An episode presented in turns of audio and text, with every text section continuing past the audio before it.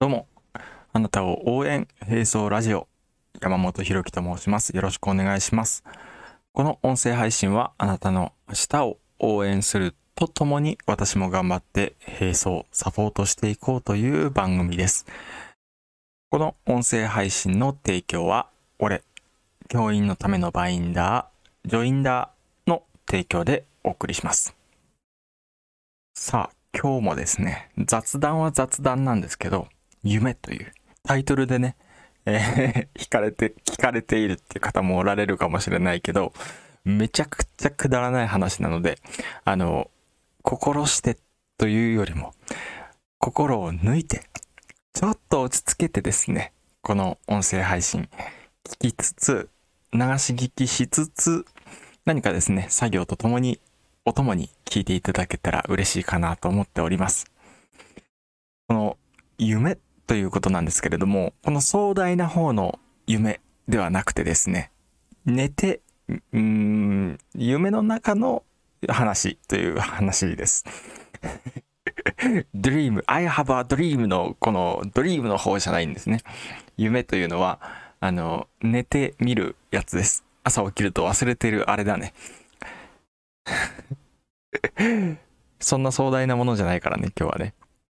で、あの、どんな話かというと、夢の中の話ですよ。今から話すのは。夢の中で飲み会セッティングされてたんですよ。で、僕もそれに行ったんですけれども、主催者の方が結構若い方で、僕よりもちょっと若いぐらいの方だったのかな。で、すっごいね、オフラインの飲み会で結構全国からね、集まる、なんか、なんかのサークルのオフ会みたいな感じで集まられていて、で、すごいセッティングが丁寧だったんですよ。参加者結構多かったんですけれども、それが入るキャパシティの店をちゃんと貸し切りにしていただいて、夢の中の話だよ。で、あの、飲み物とか、食事も結構美味しそうなものが最初から取り揃えられていて、で、みんな持った持ったとかって言って、飲み物ね、飲み物を持ったとかって確認して、全員が持ったこと確認して、じゃあ、会を開始しますとかって言って、若い方ですから結構張り切っちゃって、で、なんていうかな、いよいよ、この会が始まります、乾杯みたいな。時に、あの、その方がね、せーのって言うんですよ。その、主催者の幹事の方が、ここまでいろいろ準備しました。よしと、ここからもう楽しい会が始まります。せーのって言ったんですよ。そしたら、その周りのみんながね、せーのの後に、あの、乾杯って思った人は乾杯に入るんだけど、ある人は、一本締めタンつって終わってみたりとか、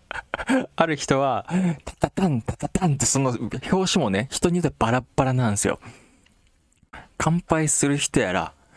もう、う一本締めしちゃう人やら、いろいろ、ちなみにこの一本締めってタタタン、タタタン、タタタン、タンが一本締めらしいですね。じゃあ、パーンな、一発で終わるやつは何かって言ったら、あれ一丁締めっていうらしいです。はい、どうでもいいね。という感じで、もうなんか、せーのって言ったばっかりに、あの、乾杯しますとか、もう何の前振りもなく、準備は完璧だったんだけど、せーのって言った瞬間、みんなバラバラに動いちゃうみたいな。なんかそれだけで台無しになっちゃうみたいな。そういう そういう夢を見たんですよ。あ、これでも面白いなと思って。何が面白いかっていうと、準備はめちゃくちゃ完璧でも、お互いにコミュニケーション取ってこれから何をするかって見通しが立ってないと、みんなバラバラに動いちゃうんだよなって、そりゃそうだよなっていうふうに思ったんですよ。いや、僕もね、なんか他から見ると、アホみたいな、こんなどうでもいい夢から、なんか教訓を得ようとしているっていうのがすごく滑稽かもしれないんだけど、確かにでもこれよくあるよなと思って。この盛大にね、目に見える形で盛大にそんな感じで行われることなくても、コミュニケーションを取ってないから、これからの見通しが立ててないから、起こっちゃうミスとか、みんな方向バラバラに動いちゃうことってめちゃくちゃいっぱいあるよなっていうこと。特に僕は公立の中学校の教員してると、部活動でね、一つの指示でも人によってバラバラに動いちゃうとか、教室の中で一つの指示でも、一つの授業のね、発問、質問をしても、みんなバラバラ、答えるものはバラバラだったりとか、バラバラな方がいい時もあるんだけれども、みんな同じ方向を向いて、同じ方向に動いてほしい場合でも、自分の意図が伝わらなかったりするんだよなとかって思ったりするんですよ。で、こんなどうでもいい夢にもね、教訓を当てはめようとして、何かこう、得ようとしちゃう、僕の、この、なんていうかな、マインドセット、考え方がどこから来たのかなって思うと、やっぱ本なんですよね。本からなんか、本を読んでると、なんか得ようとするっていう癖がついちゃう。これビジネス書でも、小説でもそうなんですけれども、やっぱでもね、読んでると、本読んでるとね、ここま、ここまでが夢の話ね。で、ここから俺の中の、こう、心の動きっていうか、何か教訓を得ようとするっていう、この心の動きはどこから来るんだよ、ろうっていうところからなんだけど、こういう心構えを持ってないと、なんかね、授業で面白い話できないんじゃないかとかって、自分の中で思ったりとか、こう、何かインプットが毎日ないと、不安みたいな感じの考え方が、まあ、とりあえず、あの、何かするとき、何かを始めるときには必要なのかもしれないと思ったりするんだよね。もちろん何か自分はこれだって志して、で、それ以外目もくれず突っ走るっていう段階になったら、高校生の高校野球とかは特にそうかもしれないけれども、他にね、うつつを抜かす。特に、あの、なんか読書をするっていうことが、ノイズになる可能性もあるんだけど、でもやっぱり、面白い話ができたりとか、何かことをなそうとしている人、ことを始めようとしている人ってみんな漏れなく本読むかインプットは怠ってないよなとかって思うんですよ。で、なんていうかな。行き着く先は何かっていうと、僕古典だと思うんですよ。流行りの本も大好き。だけど、古典が与える影響ってめちゃくちゃ大きくて、一つ例を挙げるとすると、論語。論語とそろばんもいいや。論語ね、でも論語ってつい2、300年前まで普通に教科書だったんだよ。みんなこれを、優秀な人はこれを読んで、武士はね、これを読んで自分の心構えにしなさいっていうのが、